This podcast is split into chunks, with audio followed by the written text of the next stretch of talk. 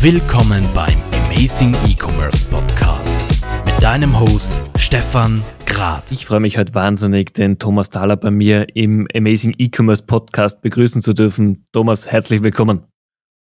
Servus Stefan, freut mich, dass ich heute dabei sein darf. Du, ich, ich freut mich, dass du dir die Zeit nimmst. Jetzt, dein Name ist bekannt in der Branche. Man kennt dich wie den bunten Hund, aber für die, die dich noch nicht so wirklich wahrgenommen haben, digital, äh, stell dich doch mal ganz kurz vor, bitte. Was machst du? Woher kommst du? Und äh, womit beschäftigst du dich jeden Tag? Ich bin eigentlich Klinkenputzer.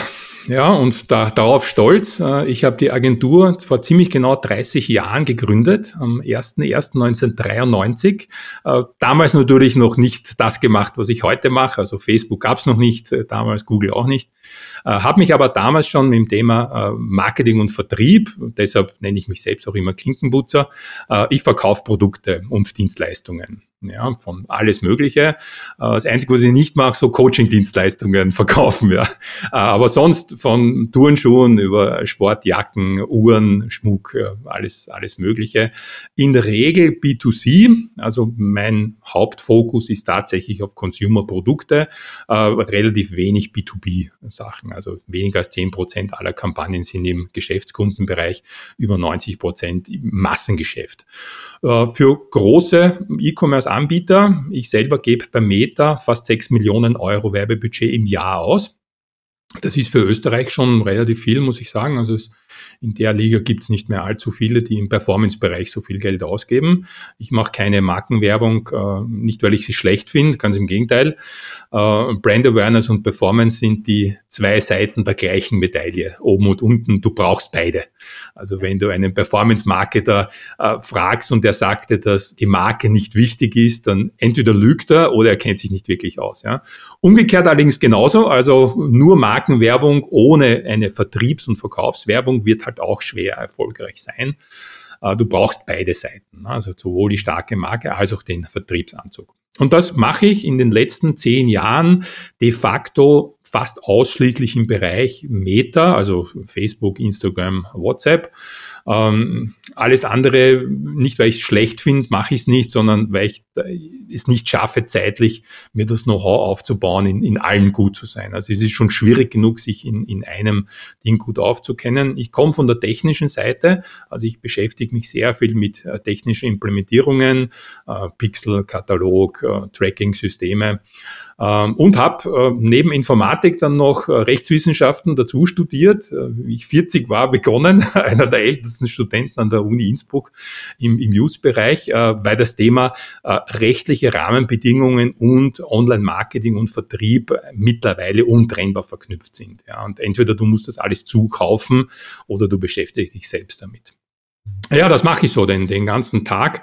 Ähm, meine, meine Mutter hat bis heute nicht ganz verstanden, was ich da wirklich genau mache. Ja, also für, für die ist quasi immer nur äh, auf Facebook herumtreiben. Ja.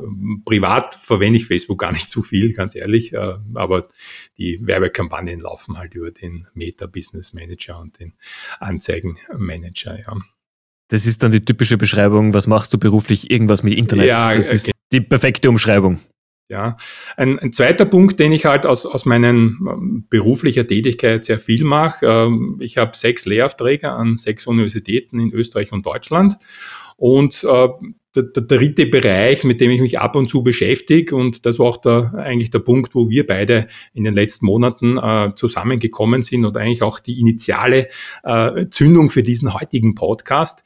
Ähm, ich schreibe sehr viel Bewertungsgutachten und Plausibilisierungsprüfungen für Jungunternehmen und äh, Vertriebsorganisationen und Vertriebs plant, geplante Techniken. Also ich schaue mir an Startups, die im Digitalvertrieb, also im E-Commerce-Bereich tätig sein wollen oder, oder das vorhaben und ähm, versuche denen auf der einen Seite ein bisschen zu helfen, was müssen sie umstellen, auf der anderen Seite auch eine kritische Betrachtung äh, dieses für einen potenziellen Investor, aber auch immer wieder für die Unternehmer selbst, ja, die natürlich, das ist eh ganz klar, mit der eigenen rosaroten Brille äh, die eigene Idee ganz ehrlich, kann man nie objektiv beurteilen. Niemand kann das, auch ich nicht. Ja. Die Sachen, die ich selbst mache, sind immer toll, immer super, ist eh ganz klar. Äh, da ist oft hilfreich, wenn jemand externer, der keinen, keinen äh, Zugang zu diesem, zu dem Unternehmen hat, einfach mal kritisch drüber schaut und äh, sagt, wie, wie funktioniert das wirklich so? Ich meine, äh, Excel ist geduldig, das ist so mein Credo. Im Excel kann ich jede Bewertung äh, mathematisch richtig darstellen. Ja, man nennt das ein Narrativ. Ja, also ich baue ein Narrativ. Äh, die Politik macht das auch sehr gerne, aber in der Wirtschaft passiert das auch. Äh, Narrative sind nichts Böses und nichts Ungewöhnliches. Ich muss mir nur selbst bewusst sein, dass ich einem Narrativ äh, erlegen bin.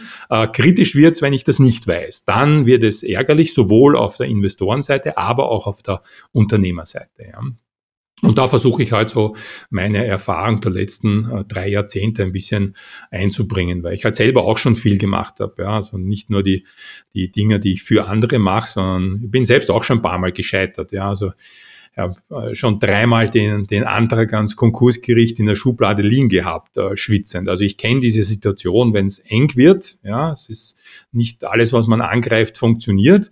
Und ja, da muss man halt auch irgendwann einmal die, die Härte zu sich selbst haben und sich vielleicht auch ein Scheitern eingestehen und sagen, gut, äh, kurz niedergefallen, wieder aufstehen und, und weitermachen. Ja. Besser als ewig am Boden liegen bleiben. Ja. Lass uns gleich mal zu dieser unternehmerischen Verantwortung auch einsteigen, weil Gerade in den letzten Jahren ist es meiner Beobachtung nach sehr oft so gewesen, dass Startup-Gründer nur gegründet haben, um den viel beworbenen Exit in 12 oder 24 Monaten zu schaffen. Das große Geld hat gewunken, die Investoren haben sehr leichtfertig zum Teil Geld herausgegeben. Aber so dieses typische Unternehmertum, ist weniger geworden. Nämlich, ich möchte ein Unternehmen für die nächsten fünf, zehn Jahre aufbauen. Ich habe tatsächlich den Deckungsbeitrag auch im Blick und nicht nur den Umsatz. Wie siehst du das? Ja, ist tatsächlich wirklich so. Ähm, dieser vielgerühmte Exit ist jetzt auch etwas nicht, nicht Böses. Ja, also dass ich, ich würde niemanden verurteilen, der ein Unternehmen gründet, weil er damit Geld verdienen möchte ganz ehrlich, das werden die allermeisten machen wollen. Also die Leute, die wirklich irgendwie die Welt verbessern wollen, gibt es auch, ja, finde ich immer sehr lobenswert, aber die allermeisten werden damit Geld verdienen wollen und ihr Leben oder auch ihre Zukunft damit finanzieren wollen. Das ist ja auch ein absolut valides Ziel und, und darüber braucht man sich auch nicht genieren. So wie ich anfangs gesagt habe, ich bin Klinkenputzer und ich geniere mich nicht dafür, äh, Produkte zu verkaufen. Ja, weil wenn ich Angst vor dem Verkauf habe, äh, darf ich nicht Unternehmer werden, egal welches Produkt oder welche Dienstleistung ich anbiete. Die Thematik, die du angesprochen hast, äh, die sehe ich schon in den letzten Jahren immer verstärkter. Ja, auch muss ich sagen, bei den Businessplänen, die äh, ich da quasi im, im ich kriege meistens zuerst eine PowerPoint-Präsentation und dann ein Excel-Sheet, ja, dann, dann wird es dann immer haarig. Ne? Also die, die PowerPoint kann man noch irgendwo glauben, beim spätestens beim Excel-Sheet wird es dann äh, sehr, sehr schwierig. Ja. Ähm, ein Beispiel, das man bei einer Plausibilisierungsprüfung immer macht, ist, du hast, egal bei welchem Businessplan, immer einen Umsatzplan. Ja. Gut, Planungen, äh, wie schon gescheitere Leute als wir beide äh, festgestellt haben, sind immer dann schwierig, wenn sie die Zukunft betreffen. Ja, so ist es. Niemand weiß, äh, was genau passiert, aber es muss zumindestens die Skaleneffekte, ja, in der Mikroökonomie nennt man einen Skaleneffekt, den gibt es einen positiven oder einen negativen Skaleneffekt. Ähm, wenn man irgendwann am Online-Marketing-Stammtisch ein bisschen angeben möchte, das sind die Economies of Scale oder Diseconomies of Scale. Also wenn man ein bisschen gescheit reden will, muss man dann natürlich die englischen Begriffe verwenden. Bedeutet in der Mikroökonomie aber etwas durchaus Wichtiges und das, das muss ich mir auch bewusst sein, wie das bei meinem Unternehmen oder bei meinen Prozessen funktioniert. Wird es bei der Skalierung, sprich bei der Vergrößerung des Unternehmens, in der Regel eine Vermehrung des Umsatzes, gehen die Kosten proportional mit nach oben, ja, oder gehen sie vielleicht sogar regressiv nach unten. Es gibt auch regressive Kosten. Das heißt, je mehr Umsatz ich mache, desto niedriger werden die, sind oft Produktions- oder Stückkosten. Nicht ungewöhnlich. Denk an Visitkarten. Äh, wenn du 100 Stück Visitkarten äh, produzieren lässt, kosten die in Wahrheit fast das gleiche wie 1000 Stück. Die, das Problem der Kosten ist nicht das Papier, sondern das Einrichten von diesen ganzen Dingen. Das, also Visitkarten sind klassische äh, regressive Kosten, die quasi abnehmen. Es gibt aber andere, die, und da muss man sagen, im Online-Marketing haben wir oft die negativen Skaleneffekte, äh, liegt an den Algorithmen, die mittlerweile bei, nicht nur bei Meta und bei Google, sondern bei allen anderen auch, äh, die sich zuerst diese, man nennt das die Low-Hanging Fruits nimmt. Also zuerst die Kunden anspricht, die höchstmöglich konvertieren und dann mit einer abnehmenden Wahrscheinlichkeit. Eine abnehmende Wahrscheinlichkeit der Konversion bedeutet immer einen Anstieg des CPO, also des Cost per Order, die Generierungskosten pro Transaktion oder pro Verkauf. Das bedeutet, über einen längeren Zeitraum wird eine Kampagne fast immer, nicht hundertprozentig, aber fast immer am Anfang bessere CPOs erwirtschaften als über einen längeren Zeitraum, weil die Kampagne, man nennt das im Jargon, ausgelutscht wird. Ja? Äh, dem kann man als Kampagnenmanager natürlich gegensteuern, also man müsste, müsste nicht äh, äh, chancenlos ausgeliefert, man muss mit neuen Zielgruppen, gibt eine, man nennt das eine horizontale Skalierung, wenn man neue Zielgruppen generiert oder eine vertikale Skalierung, wenn man über Gebotsstrategien und sonstige Aktivitäten mehr rauspresst aus dem Gesamten. Und horizontale und vertikale Skalierung auch gemeinsam, es ist kein Entweder-Oder, sondern kann auch beide gleichzeitig machen. Äh, die Aufgabe eines guten Kampagnenmanager ist, dass die äh, Kosten für die Transaktion auch bei einer Erhöhung des Werbebudgets möglichst gering sinken, quasi im Idealfall gleich bleiben. Ja, ganz gleich bleiben werden sie selten, aber wenn quasi der Abfall, das heißt, die, äh, wenn der CPO immer steigt und steigt und das muss man halt irgendwie versucht in den Griff zu kriegen. Das nennt man eine gute Skalierung. Also das ist die Herausforderung im, im professionellen Kampagnenmanagement. Also äh, den steigenden CPO über die Zeit möglichst gering zu halten, den Anstieg. Ja.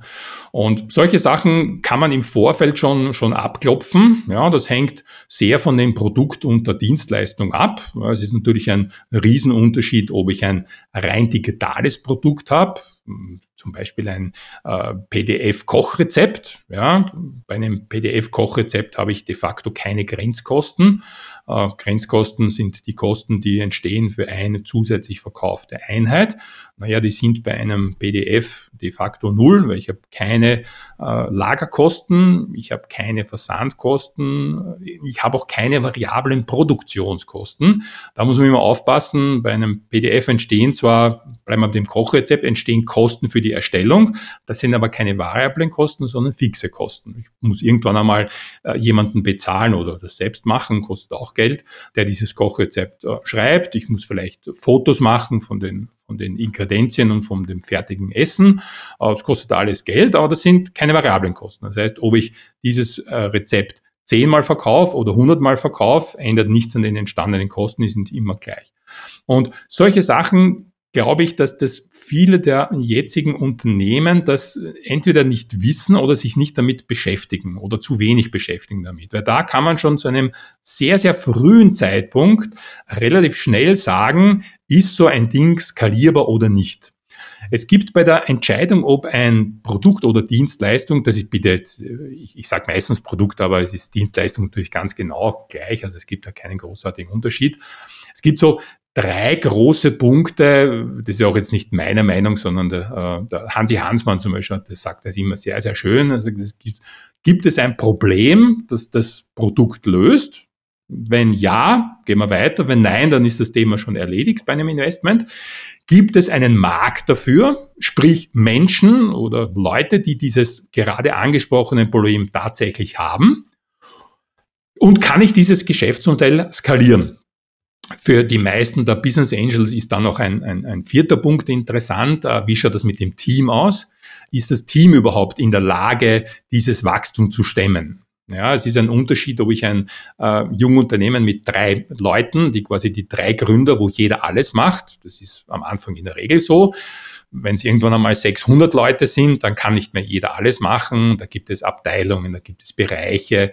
Äh, da muss man sich auch Prozessen unterordnen. Ja, da kann nicht mehr jeder alles entscheiden. Äh, da sind Managementfähigkeiten gefragt. Da sind auch ein, ein bisschen psychologische Fähigkeiten gefragt, um Streitereien im Team äh, zu glätten und alle diese Sachen. Wie schaut das Thema Recruiting aus? Ja, Viele schreiben rein, wir äh, verdreißigfachen jetzt unseren Umsatz, äh, wir steigen von drei Leute auf 300 äh, ja, das ist leichter gesagt als getan.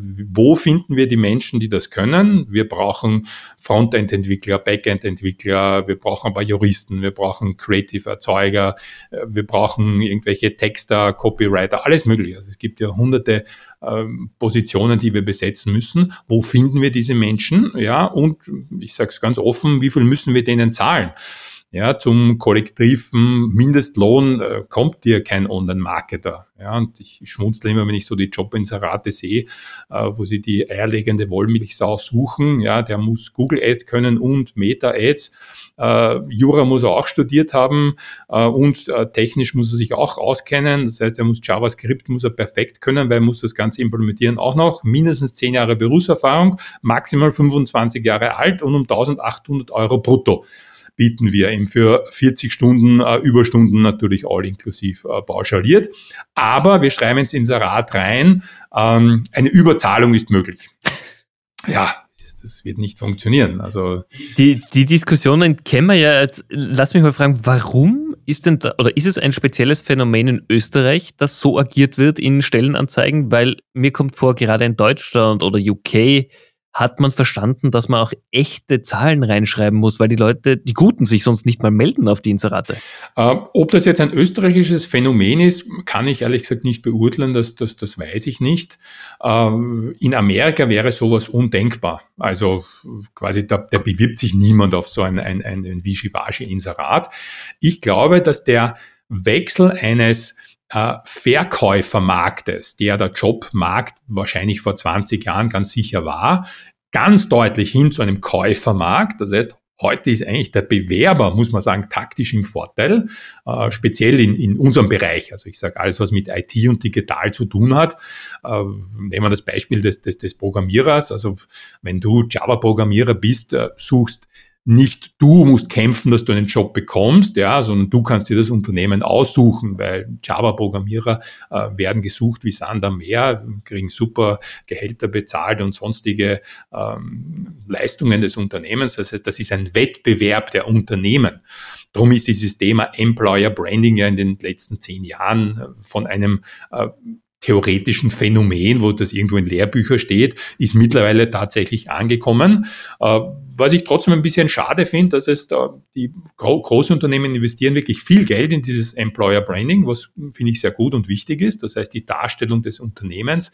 Äh, ich nenne es immer so wie ein, äh, ja, wie ein Protest, ne? wie eine Bühne. Ich zeige, was, was kann ich einem oder einer äh, neuen Mitarbeiter oder Mitarbeiterinnen bieten. Das ist ja nicht nur Gehalt, sondern es sind ja alle anderen Sachen auch noch. Das geht bis dahin, äh, wie ist mein Unternehmen äh, öffentlich angebunden.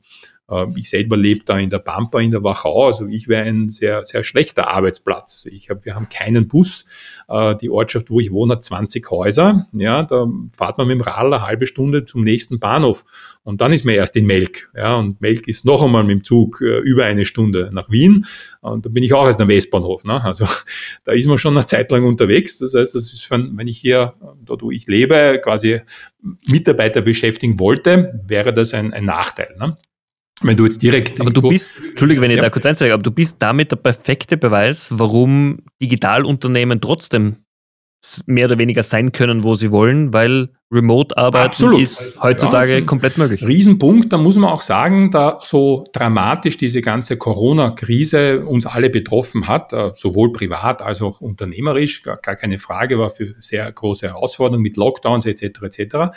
Das war, glaube ich, eines der ganz wenigen guten, man muss auch mal in so einer Krise, die eh ganz viele Nachteile mit sich gebracht hat, äh, vielleicht ein, zwei gute Punkte herausstellen. Und das, glaube ich, ist dieses Thema online, dass dieses Remote-Arbeiten, äh, denk an Zoom oder Teams, die Konferenzen, wo man früher quer durch Europa geflogen ist für ein 30-Minuten-Meeting. Was das an Geld und Zeit und Energie und Management-Attention gekostet hat, das ist ja ein Wahnsinn. Ja? Oder denk an die großen Konzerne, die haben es weltweit gemacht. Ne? Die haben Ich habe selber mal für einen amerikanischen Konzern gearbeitet, ja, da haben wir so alle drei Monate ein Meeting mit 30 Führungskräften von der ganzen Welt, von den ganzen Tochterfirmen gehabt. Ich meine, das, das hat gleich einmal 100.000 Euro gekostet, wenn man das quasi umrechnet. Ja, das ist heutzutage, das glaube ich, wird auch bleiben, wenn die äh, Corona wird irgendwann hoffentlich gehen, äh, hoffentlich bald.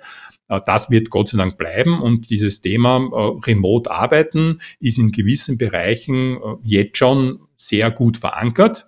Ja, Online-Marketing überhaupt, bewirkt aber wieder andere Schwierigkeiten. Ja, also technisch ist das heutzutage ähm, super, also gemeinsam arbeiten, auch an gemeinsamen Code überhaupt kein Problem. Ähm, da hat man dann Slack dabei oder irgendein anderes Corporation-Tool, gibt es ja genügend am Markt. Nur das Thema Management, Mitarbeiterführung, ja, das ist gar nicht so einfach, ja. Was macht eine Abteilungsleiterin, die jetzt, weiß nicht, 20, 25 Leute äh, sozusagen in ihrem Team oder in ihrem Bereich hat? Wie kann die die führen, wenn die ganze nur über Slack ja, oder vielleicht über irgendwo ein Video äh, Collaboration Tool oder so. Das ist schon was anderes.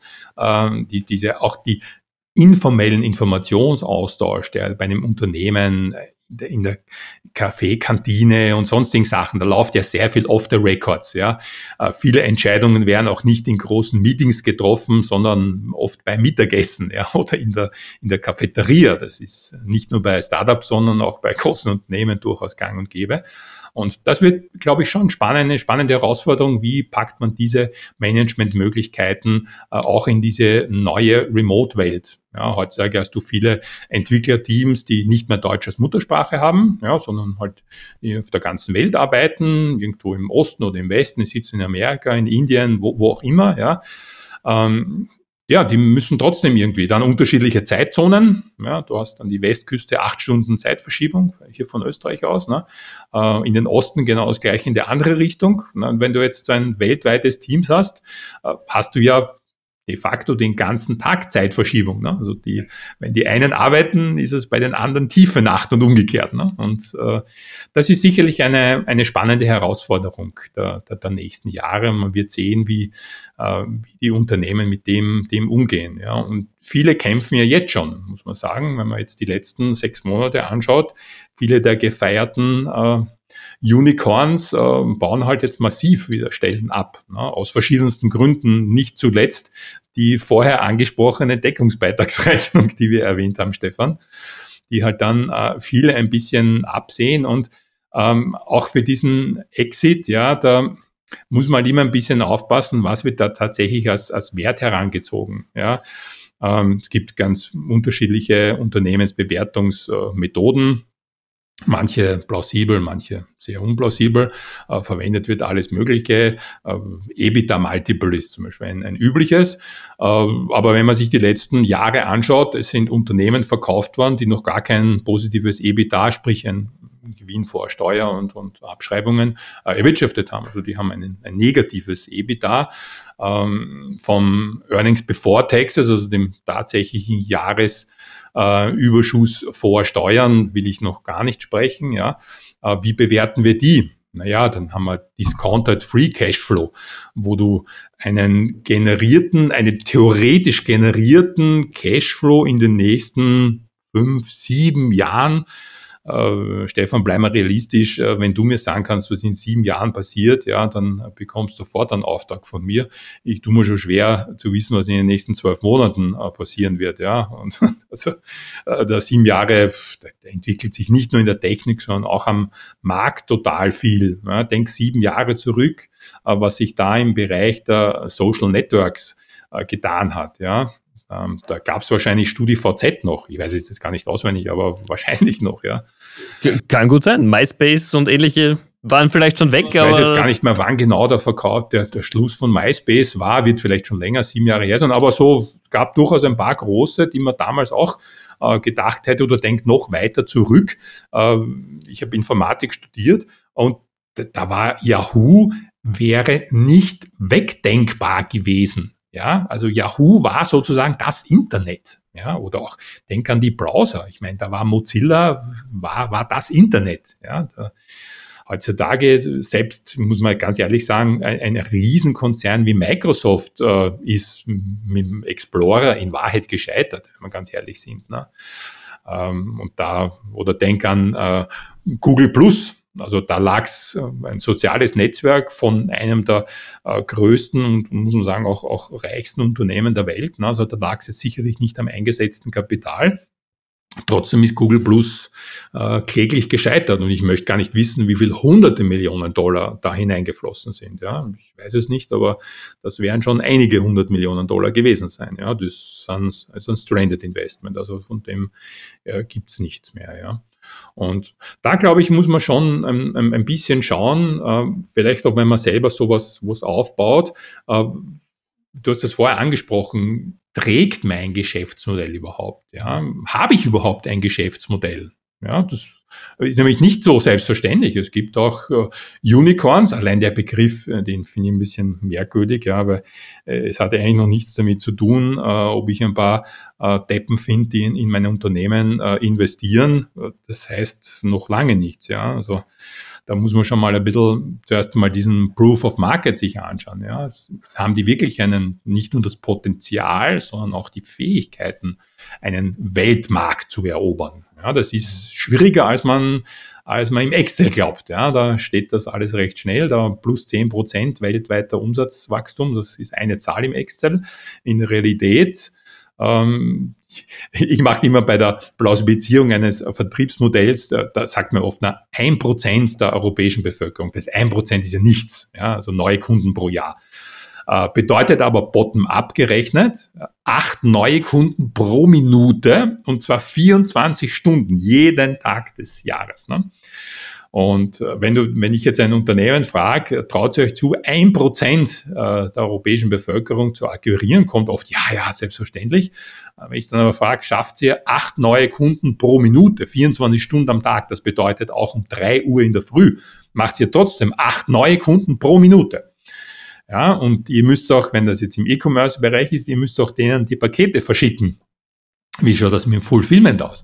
Versand, Verpackung, äh, Reklamationen, Rücksendungen, Umtausch. Ja, wir haben 60 bis 70 Prozent äh, Rücksendungen, zum Beispiel im Fashion-Bereich, gang und gäbe. Also wenn du T-Shirts oder Pullover verkaufst, musst du mit so einer äh, Umtauschquote oder Rücksendungsquote rechnen. Heutzutage, die Leute sind halt von Amazon Prime und äh, Amazon Wardrobe und, und allen anderen äh, verwöhnt. Äh, Versand darf grundsätzlich nichts kosten. Rücksendung muss gratis sein.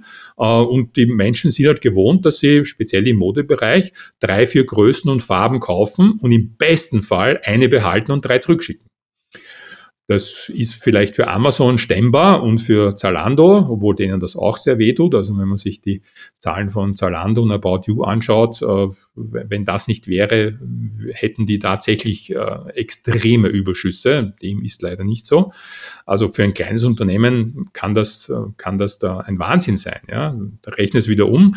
Wenn dann 500 Pakete am Tag zurückkommen zu dir, das muss ja auch jemand machen. Ja, da kann ich nicht einen äh, irgendeine Aushilfe hinsetzen, die dann in einer halben Stunde das, das geschwind macht. Das geht nicht. Da brauche ich ein eigenes Team, da brauche ich wahrscheinlich sogar einen Fulfillment-Partner, der das macht, rund um die Uhr. Ja, wenn ich dann, weil viele träumen immer vom Weltmarkt. Ja, das heißt, ich brauche Kundenservice in mehreren Sprachen, in allen Zeitzonen und so weiter. Ne? Äh, ich biete auf der Webseite einen Online-Chat an. Coole Sache. Ja, nur wenn ich am Weltmarkt tätig bin, muss ich diesen Online-Chat äh, entweder über einen Bot, also über ein Computerprogramm, ja, wir alle kennen diese äh, Computerprogramme, also wirklich äh, hilfreich sind die in den seltensten Fällen. Oder ich muss organisieren, dass ich einen Kundenservice in mehreren Sprachen rund um die Uhr anbiete. Das kostet Geld. Das muss auch organisiert werden. Ja, da reicht nämlich nicht nur Deutsch und Englisch, dann brauche ich mehrere Sprachen. In der Regel Muttersprachler, also Native Speaker, die dann nicht nur so ein bisschen können, sondern die das sehr gut können, weil da, da rufen wir in der Regel unzufriedene Kunden an, weil irgendwas nicht funktioniert hat. Ja, Teilweise sind wir schuld als Unternehmen, teilweise sind wir auch nicht schuld und der Kunde ist trotzdem angefressen. Also der ruft ja nicht an und sagt, boah, ich wollte mich nur bedanken. Danke, der Pullover hat so toll ausgesehen. Ja, nein, die rufen an und sagen, hey, ich habe Größe XL bestellt, das ist aber nicht XL, das ist Maximum Medium. Ja, diese Menschen rufen an, klarerweise. Ne? Niemand ruft bei einer Kundenservice-Hotline an. Ja. Ich sage meinen Studierenden immer, wenn, wenn sie sich wirklich einmal an, an anstrengend und wenn sie glauben, ihr Job ist anstrengend, dann sollen sie mal in die Support-Hotline äh, Rechnungsbeschwerden eines Mobilfunkanbieters. Ja. Da weißt du, was ein wirklich anstrengender und herausfordernder Job ist. Und wenn du das mal zwei Tage gemacht hast, dann wirst du mit einem Lächeln in deinen alten Job äh, zurückgehen. Weil das ist wirklich Hardcore. Da musst du gute Nerven haben, gute Fähigkeiten, Leute zu beruhigen, gutes Wissen, weil da musst du viele Sachen auswendig wissen oder zumindest schnell wissen, wo ich nachschaue. Ähm, und die Leute schreien, brüllen, beschimpfen dich und so weiter und so fort. Also mit dem Kundenservice, Rechnungseinsprüche, Mobilfunkanbieter, meine Hochachtung vor allen Menschen, die in diesem Bereich arbeiten und das auch noch gerne machen. Das ist wirklich ein sehr herausfordernder und schwieriger Job.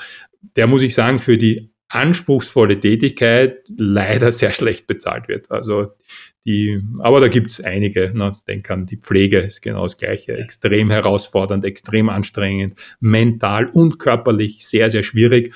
Und dann schau dir an, was diese Menschen teilweise bezahlt bekommen. Das ist äh, eine Frechheit. Ja, oder aber ich glaube, gerade in solchen Berufen wäre es toll, wenn Leute, die in der Ausbildung sind, mal hineinschnuppern, mal eine verpflichtende Probewoche machen in solchen Berufen. Einfach um kennenzulernen, was für Jobs gibt's da draußen, wie schwierig sind die. Und wenn ich jetzt Unternehmensberater bin, der PowerPoint-Präsentationen zeichnet, dass es eben nicht dieser Knochenjob ist, den sie aber glauben, dass sie haben. Ja, ich versuche das meinen, meinen Studierenden äh, nicht nur zu erklären, sondern praktisch beizubringen. Äh, bei mir ist in allen meinen Vorlesungen gibt es keine Klausur oder einen Test oder irgend, irgend sowas, wo man halt so einen Multiple-Choice-Test machen muss, weil ich von dem persönlich nicht viel halte, sondern wir machen eine konkrete Kampagne für einen konkreten Kunden mit echtem Geld. Ja, die Studierenden gehen, treten in Gruppen sozusagen gegeneinander an. Jeder kriegt das gleiche Budget und die Benotung ist 100% transparent, ist der generierte Umsatz. Das wird sortiert und quasi das Team Nummer eins kriegt die beste Note und dann geht's halt dementsprechend nach unten. Ja. 100% fair. Ja. Auch da gibt's natürlich durchaus berechtigte Kritik, ja, weil es äh, keine absolute Benotung ist, sondern eine relative. Das heißt, es kommt immer darauf an, wie gut oder schlecht sind deine Mitstudierenden. Äh, ja, ist richtig, äh, nur das ist die Realität. Ja, also im Berufsleben später muss ich mich auch an meinen Mitbewerbern äh, messen. Sei es quasi die Konkurrenz oder sei es auch unternehmensintern. Also die Konkurrenz ist ja nicht nur immer extern, sondern es kann ja auch im Unternehmen selbst sein. In größeren Firmen gibt es in der Regel nicht nur ein Vertriebsteam, sondern gibt es mehrere, die durchaus äh, gegeneinander arbeiten und im Digitalbereich sowieso. Ne? So Vertriebs, ähm, wie hat das früher geheißen im, im Außendienst, äh, Flächenschutz oder irgendwie, mir fällt jetzt das genaue Wort. Der Gebietsschutz. Der Gebietsschutz, dann, ja. genau, das war das ja. Wort, das ich gesucht habe. Ja. Äh, das gibt's im Online-Marketing, geht das nicht, ne? weil ich kann zwar sagen, ich betreue, was ich, den Markt Österreich, aber wenn jetzt ein, ein, ein deutscher Tourist sozusagen sich jetzt im Moment gerade auf Urlaub in, weiß nicht, im Pinzgau äh, in meine Kampagne reinrutscht, dann werde ich den jetzt nicht exkludieren und sagen, nein, aber äh, diesen Verkauf nehmen wir nicht an, weil der war jetzt nicht in meinem Gebiet drinnen. Ja. Also das geht bei Notaren, geht sowas vielleicht, ja, und bei Apotheken, aber in unserem Bereich ähm, geht, das, geht das natürlich weder aus technischen noch ist auch nicht, nicht sinnvoll. Ja. ja. Absolut. Jetzt lass mich mal zurückspringen. Du hast gemeint zuerst momentan in Europa, wir, wir haben mehr Herausforderungen aktuell im, im Online-Marketing. Durch die Datenschutzverordnung ist das Ganze in den letzten Jahren natürlich nochmal verschärft worden. Du als jemand, der die Praxiserfahrung hat, haben wir damit in Europa einen Wettbewerbsnachteil gegenüber Amerika, gegenüber Asien? Ähm, Wettbewerbsnachteil würde ich es nicht nennen, weil die Datenschutzgrundverordnung ja grundsätzlich auch für amerikanische Unternehmen gilt, die den europäischen Markt ansprechen wollen. Das heißt, für alle Unternehmen, weil dieses Gesetz ist anders als andere Gesetze, die nämlich auf den Firmensitz abzielen, geht es hier auf den User. Ähm, es ist egal, ob ein, ich meine, TikTok gehört einem chinesischen Großkonzern, äh, für die gilt grundsätzlich in Europa auch die DSGVO sie halten sich halt nicht dran. Ich meine, das ist ein anderes Thema, ja, aber grundsätzlich sind sie auch damit betroffen. Die fühlen sich halt sozusagen durch die politische Situation in China ein bisschen geschützter, ja, wird man sehen. Ähm, auch Google und Facebook haben am Anfang geglaubt, die DSGVO äh, gilt für sie nicht. Äh, dann haben sie 5,5 Milliarden Dollar Strafe bezahlt, jeder. Und dann haben sie bemerkt, okay, es gilt doch und es wird auch geahndet. Ne? Also die, ich kann mich noch gut erinnern, 2016, wie die DSGVO äh, quasi verabschiedet wurde, gab es so ein zwei Jahre, also ein Einspiel-Zeitraum. Ähm, und da hat, damals hat es noch Facebook geheißen, die haben gesagt, das interessiert uns nicht, das geht uns nichts an, dass ihr Europäer könnt machen, was wollt. Ne?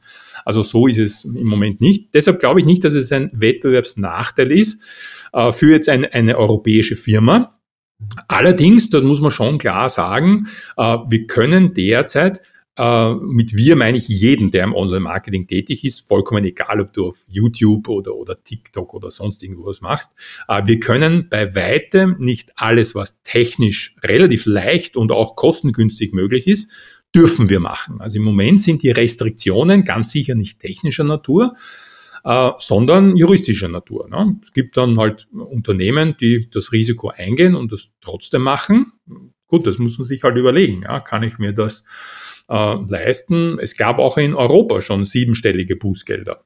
Ja, auch in Österreich. So, so ist es nicht, dass da nur quasi ein, ein Schulterklopfen ist oder ein mit dem erhobenen Zeigefinger, sondern es, die, die, weil das langläufig äh, lese ich immer was von Abmahnungen. Ja, das gibt es in Österreich, gibt es die, die Abmahnung in dem Sinne nicht. Ja, es gibt, ich kann auch als Mitbewerber, das kann man kurz mal darstellen, dass die, die Zuhörerinnen und Zuhörer auch, auch wissen, wie das funktioniert. Ich kann als Mitbewerber einen anderen nicht abmahnen. Ja, vor ein paar Wochen ist ja das durch die Medien gegangen, irgend so ein, ein, Rechtsanwalt aus Niederösterreich, der da so Abmahnungen verschickt hat.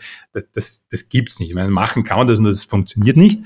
Äh, technisch läuft es so, ich kann eine, eine Anzeige an die Datenschutzbehörde, in Österreich ist das nur eine, in Deutschland ist das pro Bundesland eine eigene. In Österreich gibt es nur diese sogenannte DSB.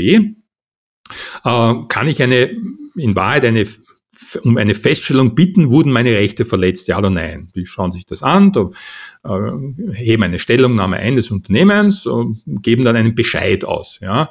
Ein Bescheid ist sozusagen, kann man sagen, ein Gesetz für einen einzelnen Menschen oder ein Unternehmen, sozusagen die kleinste Einheit, äh, die es in unserer Rechtsordnung gibt. Ja. Und der Bescheid ist dann gegen den kann ich ein Rechtsmittel ergreifen, dann wird halt in die nächsthöhere Instanz. Äh, irgendwann ist das dann rechtskräftig ähm, und die DSB kann entweder eine der Beschwerde stattgeben oder nicht, kann ein Bußgeld vergeben oder auch nicht und kann äh, das Unternehmen sozusagen auffordern, die Missstände zu beseitigen oder auch nicht. Da hat er möglichst viele Möglichkeiten. Und erst wenn ich ein rechtskräftiges Urteil habe, ja, als Mitbewerber, dass äh, das Verhalten meines Mitbewerbers rechtswidrig war, das geht nur mit einem rechtskräftigen Bescheid, dann folgt erst ein weiteres Gerichtsverfahren, wo dann das Thema Schadenersatz, Wettbewerbsverstöße etc. etc. abgehandelt wird. Ja, die Datenschutzbehörde spricht keinen Schadenersatz zu. Das darf sie nicht, kann sie nicht und tut sie auch nicht. Ja, also jeder, der das so darstellt, das ist ehrlich gesagt ein bisschen fahrlässig, weil das, das gibt es nicht. Ja.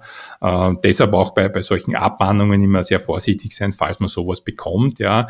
Ähm, es, eine Abmahnung von einem Mitbewerber würde ich mir sehr, sehr kritisch anschauen. Ja, weil wenn, dann kommt eine, eine Aufforderung zur Stellungnahme der Datenschutzbehörde, auf die muss man natürlich dann reagieren und dementsprechend darstellen, schriftlicher Natur, habe ich mich um das gekümmert? Wie ist meine Argumentationslinie? Gibt es eine Risikoeinschätzung? Bam, bam, bam. Das muss man halt, wenn man da nichts bringt, ja, sagt, puh, ich dachte nicht, dass es für mich auch gilt, dann muss ich sagen, ist der, der Abmahnungsbescheid dann von der Datenschutzbehörde, der quasi das rechtswidrige Verhalten feststellt, annähernd 100 Prozent. Ne?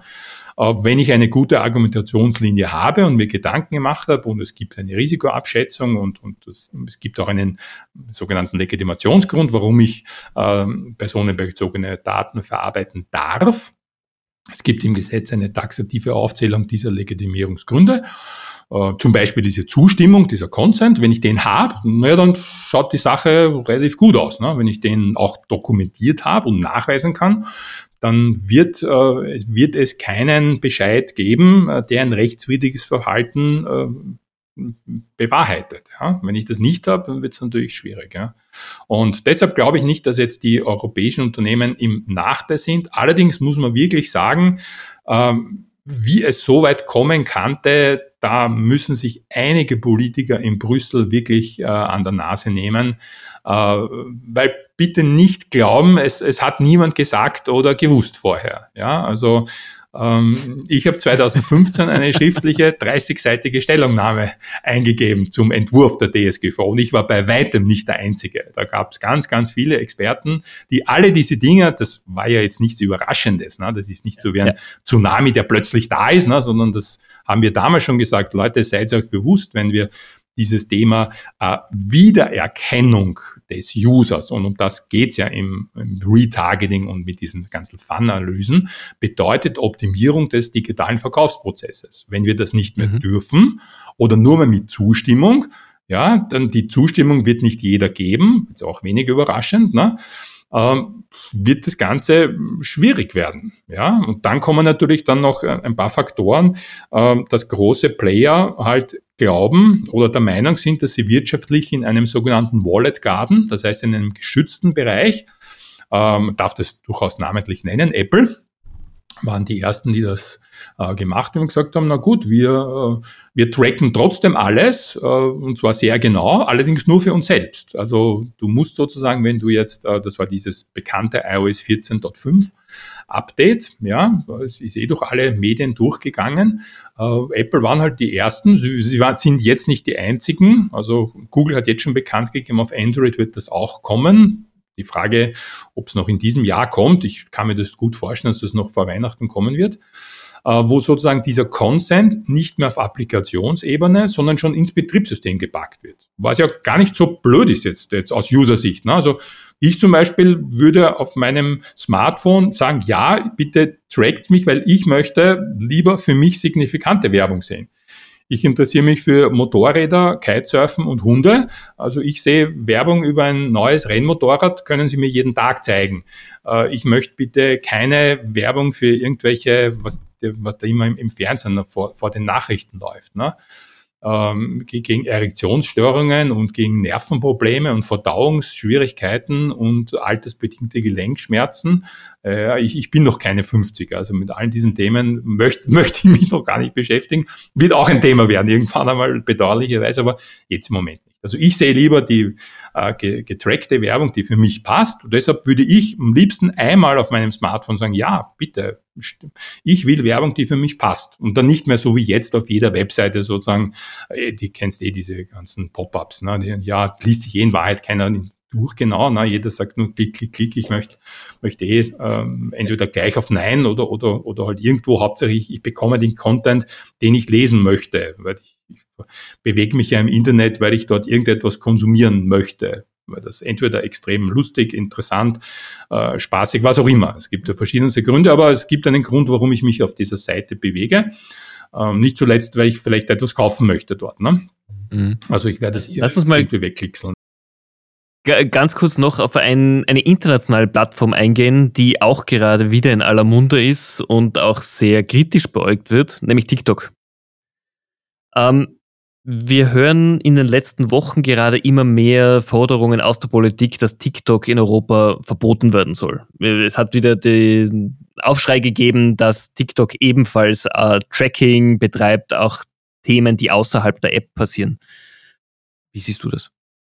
Weißt du, dieses Thema äh, reglementieren und verbieten äh, ist jetzt grundsätzlich nicht so ganz meine politische Meinung äh, in, in allen Bereichen und rein praktisch wird das halt schwer funktionieren. Ja, äh, rein technisch, ganz ehrlich, wie soll das gemacht werden? Ja, weil spätestens, wenn ich mir ein, ein VPN am Handy lege, ja, ich schaue auch auf Netflix die amerikanischen Serien und ich bin bitte nicht der Einzige, der den, das super Wunderding äh, weiß, wie das funktioniert. Ja, das, ich möchte halt auch die, die Serien gerne erstens im englischen Original schauen und zweitens äh, die Folgen schneller haben, ne? weil bis die deutsche kommt, da habe ich schon zwei Monate im englischen Original geschaut. Ne? Und das ist jetzt nicht so das super Geheimnis. Die Leute finden den Weg und mittlerweile kommen solche Sachen sehr schnell durch. Das heißt, es werden sich die Menschen halt ähm, Umwege finden. Ja?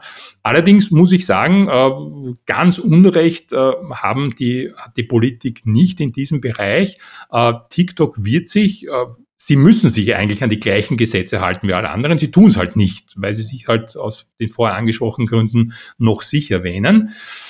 Ja, das, da müssen sie halt einmal ein Bußgeld aussprechen. Ja, mal 10 Milliarden Dollar. Ja, dann schauen wir mal, ob sie das so locker wegstecken und weitermachen. Ja, dann eine Beugestrafe weiter, also ähm, das grundsätzlich verbieten, weil die Nachfrage ist ja da. Ja, nicht nur bei den jungen Menschen. Ich muss sagen, TikTok ist jetzt nicht nur bei den 14-Jährigen, ja, sondern viele, viele Menschen verwenden es. Man muss auch sagen, der Algorithmusansatz bei TikTok ist ja momentan noch ein grundlegend anderer als bei allen anderen Plattformen. Ähm, Meta und, und auch andere, auch, auch LinkedIn und Konsorten, äh, hängen ja sehr von diesen Befreundungen, also welcher, was sind meine Buddies, was sind meine Seiten, denen ich folge und so weiter. Ne? Also ich, ich sehe, wenn ich auf Twitter einsteige, die, die Profile, denen ich folge, ob das jetzt private oder berufliche sind und, und Kommentare dazu und so weiter. TikTok ver, ver, macht einen ganz anderen Ansatz. Da ist dieses Thema Folgen nicht lange nicht so wichtig, ganz im Gegenteil. Der Algorithmus entscheidet, äh, wenn ich mich für Motorradvideos interessiere, das wissen Sie, ob ich solche Videos wie lange schaue, dann komme ich quasi in die Schublade, Thomas ist äh, Motorrad-Fan und ich bekomme sukzessive immer mehr Motorrad-TikToks äh, ausgespielt. Ja? Was ich jetzt grundsätzlich auch nicht schlecht finde, weil das ist ein Thema, das mich privat und persönlich interessiert. Äh, das heißt, da geht es mehr, der Algorithmus geht mehr auf deine tatsächlich gezeigten Interessen. Was klickst du, wo klickst du, wie lange schaust du, was schaust du, was klickst du weg, etc. etc. Das heißt, dieses Thema Folgen und Verbindungen, auch privater Natur, spielt bei TikTok eine untergeordnete Rolle. Äh, was halt auch für jemanden, der neu einsteigt, hast du nach ein paar Tagen, hast du schon einen für dich passenden Feed. Das ist bei Facebook bitte nicht so. Ja, wenn ich da neu einsteige, dann muss ich mal schauen, dass ich da mal ein paar Freunde finde und ein paar Unternehmen, die mich interessieren und, und bis der Algorithmus dann in meinem äh, Newsfeed das ausspielt, was mich interessiert, werden wahrscheinlich Monate vergehen. Ne? Das ist bei TikTok viel, viel schneller. Das ist auch einer der Gründe, warum sie so erfolgreich sind mit dem. Ähm, das interessiert die Menschen, muss man sagen. Äh, Facebook hat das natürlich erkannt, äh, reagiert jetzt auf das. Also Instagram hat in den letzten Wochen schon die ersten Experimente gestartet, wo du plötzlich in deinem Instagram-Feed äh, Postings siehst von Seiten, die du nie abonniert hast oder die du nicht kennst oder von Personen, die du nicht kennst, mit denen du nicht, denen du nicht folgst und diese ganzen Sachen. Ja, es ist halt ob sie damit erfolgreich werden, sein werden, kann man jetzt natürlich noch nicht sagen. Allerdings denke ich, dass äh, ein Verbot von TikTok wird, wird nicht funktionieren. Weder technisch, weil wenn die Nachfrage da ist, ja, äh, ich, ich sage, ich meine, in einem ich weiß nicht, ob man das in einem Podcast sagen darf, ja, aber es ist so wie mit Pornos. Ne? Ich kann die Nachfrage nach Pornografie war immer da, wird, ist immer da und wird immer da sein. Ich kann jetzt im Internet Pornos nicht verbieten. Ja, weder technisch, es macht auch keinen Sinn, weil die Nachfrage ist trotzdem da. Ja, dann wird sie halt irgendwo anders ähm, halt über irgendwelche Umwege befriedigt. Ja, und ähnlich würde ich es mit TikTok auch sehen. Also ich halt wenig von einem Verbot. Allerdings muss man schon schauen, die Regeln gelten halt für alle. Ja, also Derzeit ist halt für uns Marketer, ist TikTok so die, die Goldgräberstimmung, ja, extrem niedrige äh, CPMs, das heißt, der Tausender Kontaktpreis ist äh, wirklich um ein Vielfaches niedriger als in, in allen anderen Formaten, hohe Klickraten, lange Verweildauer, eigentlich alles super, super Sachen. Ähm, ja, man wird sehen, wie sich das äh, weiterentwickelt, wenn es dann äh, hin zur Konversion geht. Ne? Also so richtige äh, Konversionskampagnen äh, gibt es noch nicht allzu viele super Best Cases. Ja, es gibt Traffic-Kampagnen und, und niedrige Einkaufspreise und, und uh, niedrige Klickpreise uh, liest man recht schnell, uh, aber tatsächlich einen Return on Ad Spend ausgewertet über einen längeren Zeitraum in einem höheren Volumen gibt es nicht allzu viele Best-Case-Beispiele. Ja. Also zumindest keine, die ich kenne. Ja, definitiv. Wir sind, wir ändern oder wir kommen schon zum Ende der, der Folge hin. Ich hätte aber natürlich noch eine Frage genau zu dem Thema, das du gerade angesprochen hast. Social Media war immer sehr stark brandinglastig, entwickelt sich immer mehr hin zum Verkaufskanal und Social Commerce ist ja egal, ob auf Instagram oder TikTok oder Pinterest immer mehr ein Thema, das Unternehmen auch nutzen wollen. Siehst du, dass das gerade die Digitalbranche, die E-Commerce-Branche substanziell verändern wird? Nein, sehe ich ehrlich gesagt nicht so, weil wir sind schon längst in diesem Status drinnen. Also das ist nicht etwas, das kommen wird, sondern das eigentlich schon seit mehreren Jahren da ist. Und die Unternehmen, die derzeit noch äh, keine Verkaufskampagnen über Social Networks, jetzt egal welche das sind, also da gibt's ja durchaus breitere, machen, die sind eigentlich schon die, die, die, die hinterherlaufen. Ja, also der, der Zug fährt schon längst, also der ist aus dem Bahnhof schon lange draußen. Äh, wenn ich jetzt noch am Bahnsteig stehe und quasi warte, dass er wegfahrt, dann bin ich eh schon zu spät. Dann muss ich schon die Beine in die Hand nehmen und eigentlich dem Zug nachlaufen. Ja. Also ich glaube nicht, dass das, heißt, das auch mit diesen mit diesen Beifunktionalitäten, die jetzt Instagram mit Instagram Shopping bringen wird, wo auch der Checkout dann im System erfolgt. Ja, das, das haben wir in, in der gesamten Alibaba-Welt die letzten Jahre schon gesehen. Ja, so dass du äh, der Grund, warum Alibaba im, im, im Osten, also nicht nur in China, sondern überhaupt in mehreren Ländern dort sehr erfolgreich ist, liegt ja daran, dass sie das, wie du richtig sagst, du schaust ein Video, klickst und hast quasi äh, Bestellung, Payment und Fulfillment alles in einem Ding. Ja, also du, das wäre sozusagen so, wenn du äh, Amazon, PayPal und die österreichische Post alles in einem Ding hast. Ne? Das, äh, das geht halt dort, weil die ein Riesenkonzern sind. Ja. Ähm, Facebook versucht das auch mit dem äh, Messenger Checkout zum Beispiel, ja, dass du nicht mehr auf eine Webseite wechselst, sondern den gesamten, nicht nur Suchprozess, Auswahlprozess, sondern den gesamten Kauf inklusive Bezahlprozess zum Beispiel im Facebook Messenger abbildet. Was allerdings möchte ich auch nicht äh, unterschlagen für Unternehmen wieder Risiken bedeutet. Na, das ist noch mehr Abhängigkeit. Ja, jetzt stell dir vor, du hast dann, äh, was ja auch vor einigen Jahren schon im, in Diskussion war, du hast dann gar keine eigene Webseite mehr, sondern das läuft alles nur mehr über so einen Instagram-Shop zum Beispiel.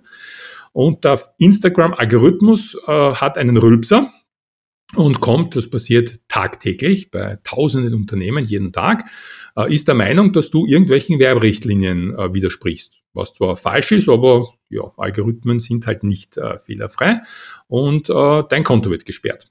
Ja, also das passiert tausendfach jeden Tag, die Foren sind bummvoll. Äh, damit wäre dein gesamtes Geschäftsmodell beendet, ja, weil du hast ja dann keine eigene Webseite mehr. Das würde ich schon, also würde ich nicht außer Acht lassen. Äh, ich sehe das durchaus kritisch äh, aus Unternehmenssicht. Also ich wäre, würde niemandem raten, sich 100 Prozent abhängig von einem Portal zu machen, egal ob es jetzt Meta heißt oder, oder Google oder wie auch immer es heißt. Ja. Weil ich damit äh, dem, dem Gedeih und Verderb äh, eines Computerprogrammes ausgeliefert bin, das, wie wir wissen, nicht 100 Prozent richtig funktioniert. Also vom der künstlichen Intelligenz Skynet, die vom, vom Terminator-Film, da sind wir noch Lichtjahre entfernt. Ja. Äh, ich habe gesperrte Business Manager, weil der Algorithmus der Meinung war, dass verkaufte selbstgemachte Erdbeermarmelade Verkauf von Waffen an Minderjährigen darstellt. Naja, halt schwierig. Ne? ja, oder ja, wir hatten, äh, das war auch ein lustiges Beispiel, so Badeschlapfen, ne? hat jeder von uns zu Hause, ne? so aus, aus Gummi, äh, wurde vom Algorithmus als ähm, äh, sexuell äh, orientierte Dienstleistungsprodukte quasi äh, wie ein Vibrator. Ja, es war aber, war zwar auch aus Gummi, aber halt ein, ein Badeschlapfen, wie man in Österreich sagt. Ne? Ähm, schwierig dann zu argumentieren, ja, vor allem, weil du ja dort äh, in der Regel wenig mit Menschen äh, sprichst, sondern in der Regel mit Computerprogrammen. Ne? Und wenn das Computerprogramm der Meinung ist, dass die Erdbeermarmelade eine gefährliche Waffe darstellt, wird es schwierig für dich, äh, das Gegenteil zu beweisen. Ne? Aber ich glaube, das ist doch eines der großen Schwachstellen, die all diese großen Portale, egal ob Facebook, Meta, ähm, Amazon haben, diese, diese Abwicklung genau dieser Kontosperren, die ewig dauern, wo du niemanden hast. Es Natürlich ist auch ein ist ganz, ganz schwieriges Vollkommen. Thema. Äh, ich möchte jetzt quasi nicht der, der Rechtsanwalt von, von Meta sein, ganz im Gegenteil. Äh, aber man muss fair jetzt aber schon sagen, das ist für sie nicht leicht. Ja, auch dieses, weil viele ja sagen, äh, wie gibt's das, dass quasi eine Hakenkreuzprozession auf Facebook sichtbar ist? Ja, die in Österreich und in Deutschland aus guten Gründen äh, verboten ist. Ja, das ist in Amerika halt nicht verboten. Ja, umgekehrt, äh, wenn du in, in Wien äh, geh ins Gänsehäufel im Hochsommer, haben wir einen FKK-Bereich mit weiß nicht wie viel Hektar, wo alle Knockout herumrennen. Das wäre in Kalifornien undenkbar. Undenkbar, dass in Los Angeles am Strand die Leute knockert herumlaufen. Also das ist ein absolutes No-Go. In der Stadt, wo die größte Pornindustrie der Welt ist. Aber am Strand, bitte, da läuft niemand knockert herum. Das gibt's in Wien und auch in, in, in Mitteleuropa. In jedem zweiten Freibad gibt's einen äh, Nacktbereich. Das ist, das, das wundert da niemanden und das äh, hinterfragt auch niemand. Das war immer schon so und das wird es immer geben. Äh, sozusagen die die, die Ansätze sind halt ein, eine andere. Ja? Denk an, an Religion. Sachen, die in Europa ganz normal sind, ja, sind in anderen Religionen strengstens verboten. Ja? Denk an einen, äh, einen Schweindel zum Beispiel. Ne? Das bedeutet bei uns nichts Dramatisches. Ja? Äh, oder eine Kuh. Es gibt Religionen, da sind die Kuhen heilig. Ne? Bei uns im Nachbargrundstück äh, stehen Angusrinder, werden geschlachtet und gegessen. Also das ist schwierig für die, für solche Unternehmen, die weltweit tätig sind, den, den Content äh, zu zensieren. In Wahrheit ist es eine Zensur. Ja. Das ist ganz, ganz schwierig auf rechtliche Problematiken, aber auch kulturelle, religiöse Problematiken. ist nicht einfach, ja. Aber das, was du angesprochen hast, da muss man sagen, ist, ist Meta halt zehn Jahre hinter Google. Ja, also da, das, das ist eine der ganz großen Achillesfersen des Konzerns. Ich bin mir nicht sicher, ob sie das selbst auch wissen. Ich glaube schon, äh, nur sie werden dem halt nicht Herr. Na, die haben halt 300.000 Anfragen pro Tag. Die bräuchten eigentlich Callcenter mit 10.000 Leuten, die, die nur diese Sachen machen. Das haben sie aber nicht. Das sind zwei Handvoll Menschen, die das äh, in, in, in Hamburg ist eine, in Irland und in Amsterdam ist auch noch ein, so ein Center. Ja. Äh, dann sind das ausgelagerte, dass die das sind keine Meta-Mitarbeiter, sondern das sind Drittfirmen. Ja, da darf man sich nicht vorstellen, ähm, dass der quasi am Computer sitzt, wo er die gesamte Datenbank sieht, sondern das ist eine Drittfirma, nennt es ein Callcenter, ja, sie selber bezeichnen sich halt anders, aber in Wahrheit ist es eins. Äh, die haben gewisse Zugriffe, aber der kann nicht quasi eine, weil viele, äh, inklusive mir, ich stelle mir dann oft vor, na, der braucht ja nur in seinen Backoffice-Datenbank quasi auf gesperrt das Hakel wegnehmen und auf Speichern drücken. Ne? Das, so würde ich mir das vorstellen. Das ist aber nicht so, leider. Und das müssen Sie aus meiner Sicht in den Griff kriegen. Wenn Sie das nicht äh, in den nächsten Monaten schaffen, werden, so wie jetzt schon, viele Budgets äh, von der Welt 1 in die Welt 2 wandern. Und sei es TikTok. Ja, weil wenn du mal bei TikTok äh, versucht hast, ein Werbekonto zu eröffnen, äh, da bist du nach zehn Minuten, sprichst du mit einem äh, österreichischen Mitarbeiter am Telefon, der dich sogar, der geht so in ein Collaboration-Tool rein, unterstützt sich beim Anlegen, alles kostenlos. Ja? Also das ist schon eine andere Liga der, der Kundenbetreuung. Ne? Da braucht man sich nicht vorstellen, dass man da irgendwo in, in China mit irgendwelchen Leuten spricht, sondern die sitzen da in Österreich, die rufen auch an, nach ein paar Tagen, ja, ich, ich sehe, du hast die ersten Kampagnen aufgestellt, äh, schau dir das und das an, da könnte man noch was äh, besser, besser machen und hast du an das und das gedacht und so solche Sachen. Also die sind da schon ein bisschen weiter, muss man sagen. Also Meta hat sich da jetzt die letzten Jahre ziemlich ausgeruht auf der Marktdominanz. Ja, ich habe vorher den Aktienkurs schon angesprochen. Also ganz so äh, würde ich die Dominanz äh, nicht mehr beurteilen wie vor ein paar Jahren. Ne? Hat sich auf jeden Fall in den, gerade in den letzten zwölf Monaten signifikant gewandelt. Das auf jeden Fall. Ja, ja, ähm, derzeit aus, aus Sicht von, von Mark Zuckerberg sicherlich nicht zum Positiven, ja, wenn ich das so sagen darf. Thomas, wir sind am Ende der Folge angekommen. Ich möchte mich ganz, ganz herzlich bedanken, dass du dir Zeit genommen hast, mit mir zu plaudern. Äh, wann gibt es denn die nächste Möglichkeit, dich auf einer Bühne zu sehen? Ah, jetzt in der nächsten Zeit äh, ehrlich gesagt weniger, weil ich bin jetzt auf Urlaub, bald, also ab morgen, um genau zu sein. Äh, meine nächste persönliche Präsenz wären die Online Marketing Days in Salzburg werden, also SEOCom und, und OMX. Ähm, Ah, jetzt bin ich schlecht vorbereitet. Ich weiß nicht genau, wann die ist. Irgendwann Ende November. Im November, äh, da bin ich nämlich auch dort und da freue ich mich, dass wir uns dann sehen. Jetzt muss ich geschwind schauen, Aber sonst bekomme ich von der äh, Familie Hauser eine auf den Deckel, wenn ich nicht genau sagen kann, wann die ist. Also gib mir noch eine Sekunde Zeit. Sehr, sehr gerne. Ich glaube, es ist der 15. 17. 18. November. Pflichttermin äh, für alle österreichischen und auch äh, deutschen und natürlich deutschsprachigen äh, Marketing interessierten Leute 17. 18. November in der Brandbox in Salzburg. Genau. Das ist auf jeden Fall die nächste Möglichkeit, den Thomas und auch mich dort zu treffen und auch persönlich zu plaudern. Wenn ich mir den, den Tipp äh, gestatten darf, Pre-Party am 16. Abend. Ja, da, also wenn ich dorthin fahre, bitte schon am, am Vorabend anreisen. Äh, das ist sicherlich äh, mindestens genauso cool wie die Konferenz selbst. Ja. Äh, viele Leute aus der Branche in sehr ungezwungener Stimmung. Also dort lernst du mit, sicherlich am leichtesten Menschen kennen. Und wenn, wenn jemand Networking betreiben will, dann ist es dort vielleicht sogar den Tick einfacher als dann auf der Konferenz selbst. Ja. Das, das ganz, ganz sicher. Thomas, vielen herzlichen Danke, Dank. Danke, Stefan, für die Einladung. Wir hören uns. Sehr gerne. Wieder, Auf jeden Fall. Alles Gute. Vielen Dank Tschüss. und bis bald.